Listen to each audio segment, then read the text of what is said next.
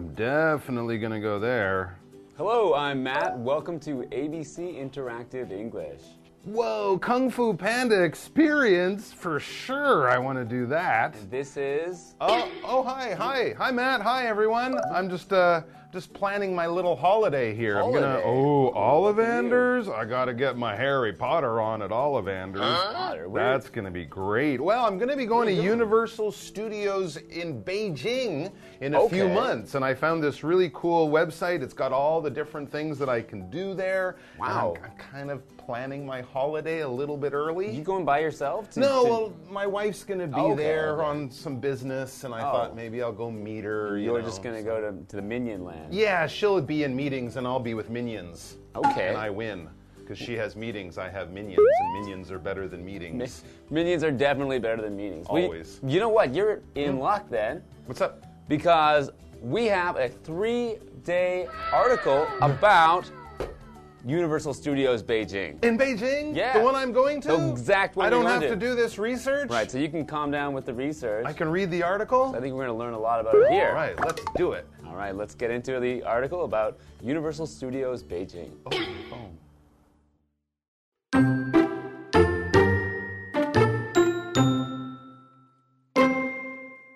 In September 2021, Beijing got its first big name theme park, Universal Studios.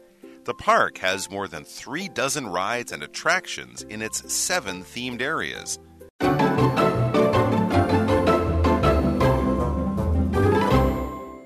So, it seems we're going to be having fun at Universal Studios Beijing. This is so exciting. It's very exciting. That's why we've got our article today. Have fun at Universal Studios Beijing. And today we're looking at part one. Mm, I plan to have fun. I think- Hopefully in a few months. But for now, we can have fun today, tomorrow, and the next day. We'll have fun, and we're hoping the viewers also Exactly. have fun here today There and maybe at Universal Studios in the future. True, and maybe in a few months I'll see all of you there because it's going to be so great. All right, so let's get into part one of our article today and find out as much as we can about Universal Studios in Beijing. In September 2021, Beijing got its first big name theme park, Universal Studios.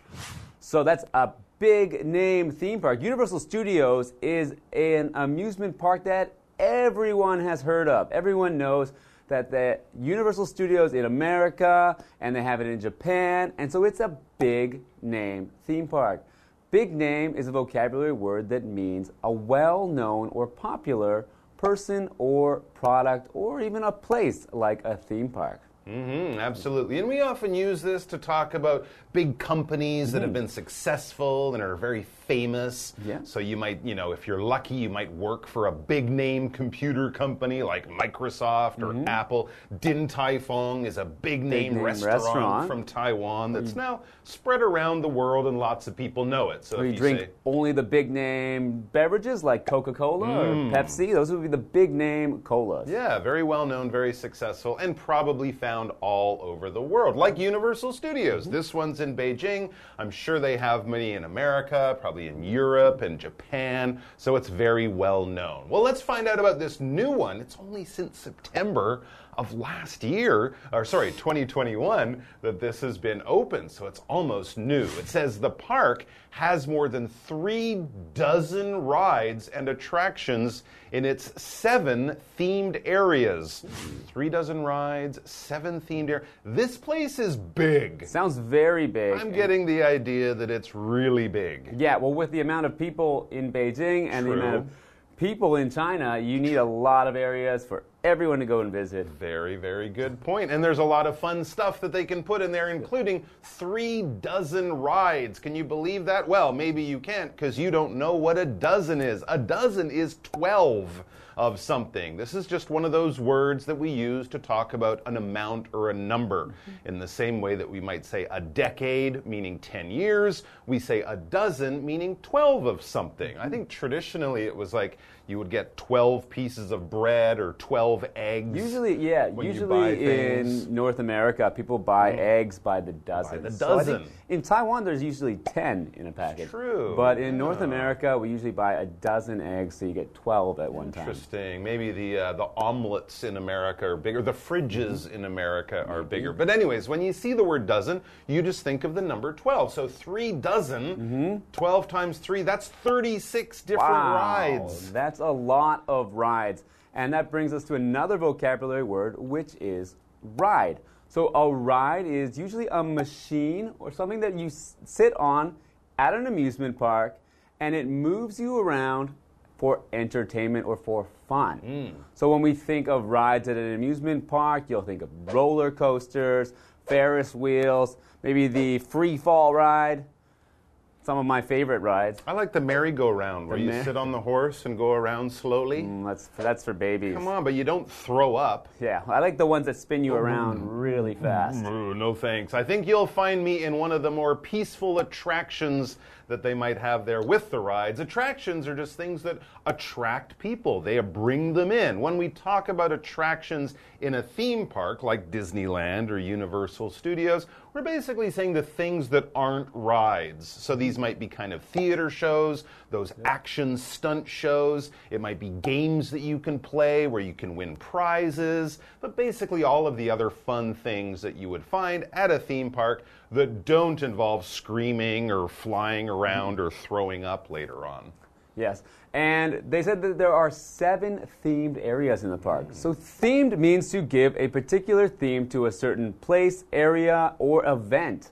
So, for example, in Universal Studios, they might have, as we mentioned, a Harry Potter themed area or a area that is themed after a certain movie. So when you go into that area, all of the things, all of the rides and everything will be based on that movie or that topic. Interesting. So a Batman area and a mm-hmm. Simpsons area and whatever you can imagine, they would have decorations, the rides, the attractions, the characters there. They would all be in that theme or from that type of movie or mm-hmm. story. That's pretty cool. Seven themed areas, 36 rides. I think I'm going to have to make my holiday longer. So I will call the airline, change my plans, and we'll take a break.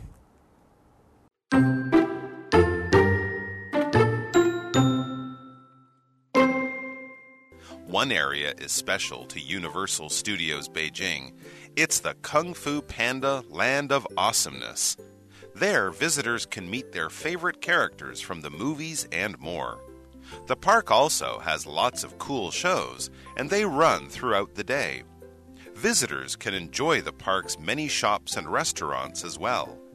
Universal Studios Beijing is a fun place to be.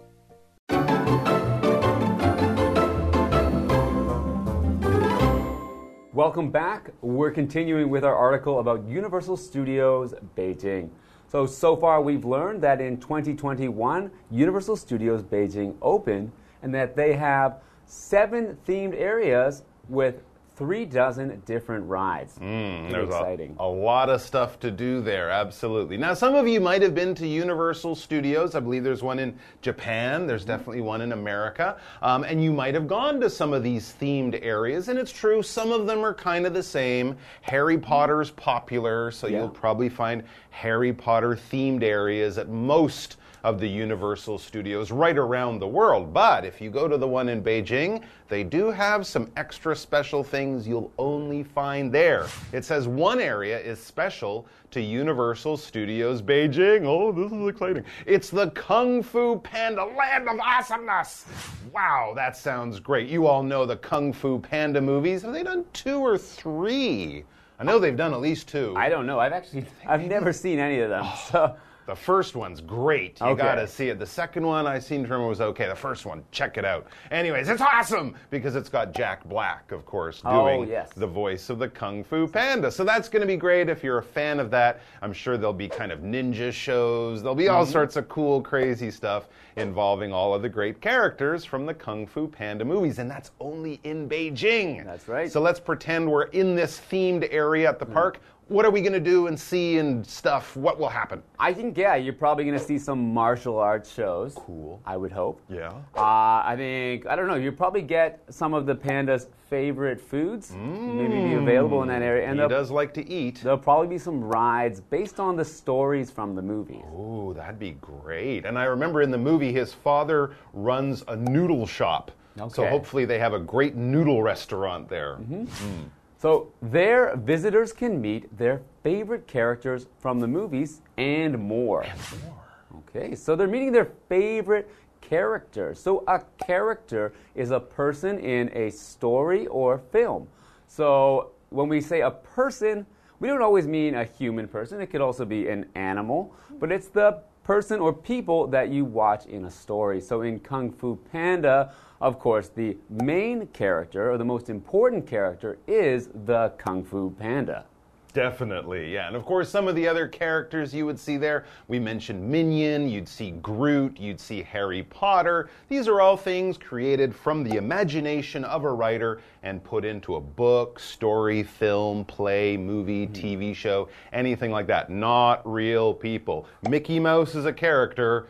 Joe Biden is a real person. Even if he's in a movie, he might not be a character because they're generally from your imagination. What else would we see? The park also has lots of cool shows and they run throughout the day. Earlier, right, we talked about all the rides and the attractions. These shows, these would be the attractions, all the other entertaining things you can do, but you're not "Ah!" on a machine flying around through the air. and wait, it says they run through the day. So the shows are just running through the park all day. No, not that kind of running. Oh. Not like the running you do at the gym or the running that you do to catch your bus. No, this basically means they're on, they're working, they're in operation. When we use run like this, we're basically saying something is there, it's available, it's in business, it's open for the public, for customers to come in. I could say that my friend runs a store from Monday to Friday, and then on the weekend, uh, a manager comes in to run the store. They're basically keep taking care of the business, keeping the customers happy, making sure the business is open. And then you could also say uh, John runs his business from 9 a.m. to 7 p.m. That's when it's open, that's when you can go. Right. Visitors can enjoy the park's many shops and restaurants as well. Noodles. Universal Studios Beijing is a fun place to be. Sounds like And it. I guess, yeah, that's the kind of fun you're looking for exactly. Oh boy, So- I really want to see Kung Fu Panda Land of Awesomeness. But I also want to see some Harry Potter, and I definitely need some minions in my life. Well, I think we're going to learn a lot more about the other areas of the park. And I hope we'll learn more exciting things about how you can visit Universal Studios Beijing. I think Harry Potter's tomorrow, right? See you tomorrow, oh!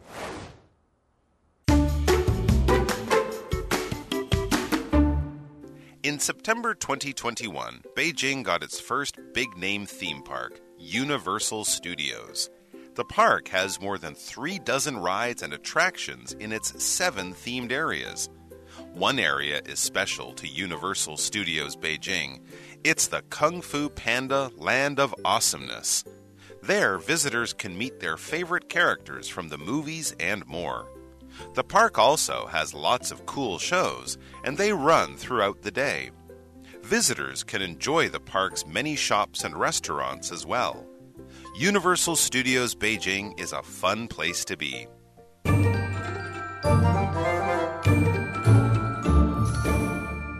Hello, I'm Tina。我们来看这一课的重点单字。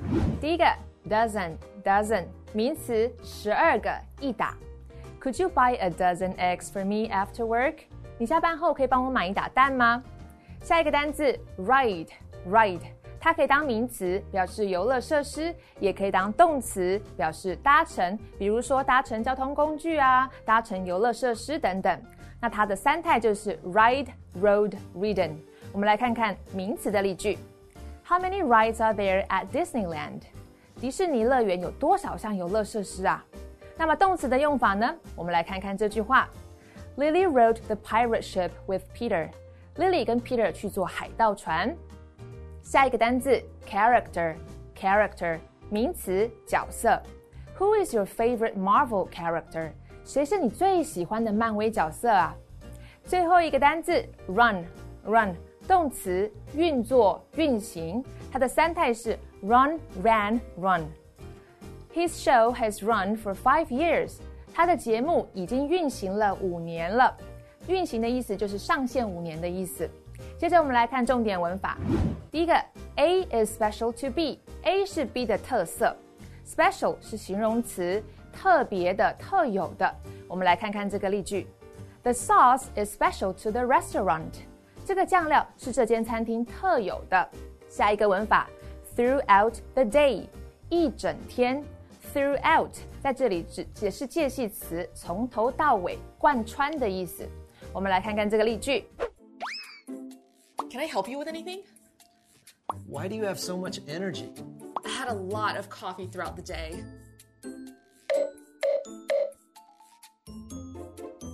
So, do you need anything? No. Do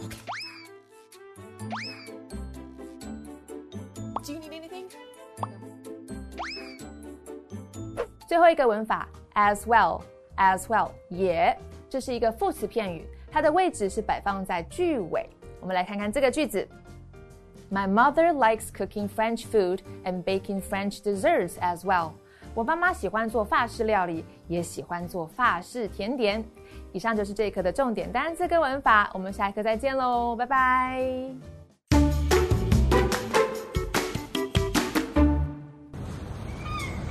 Shizuwan has many popular spots.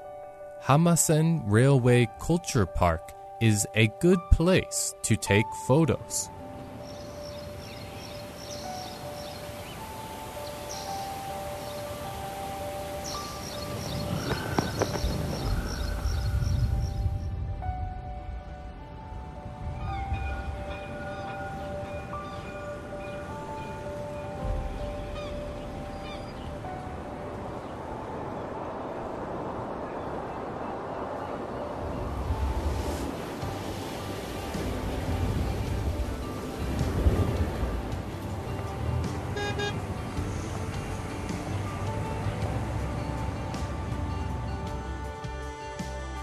The British consulate at Takao is a historic site. Don't forget to try the extra large shaved ice.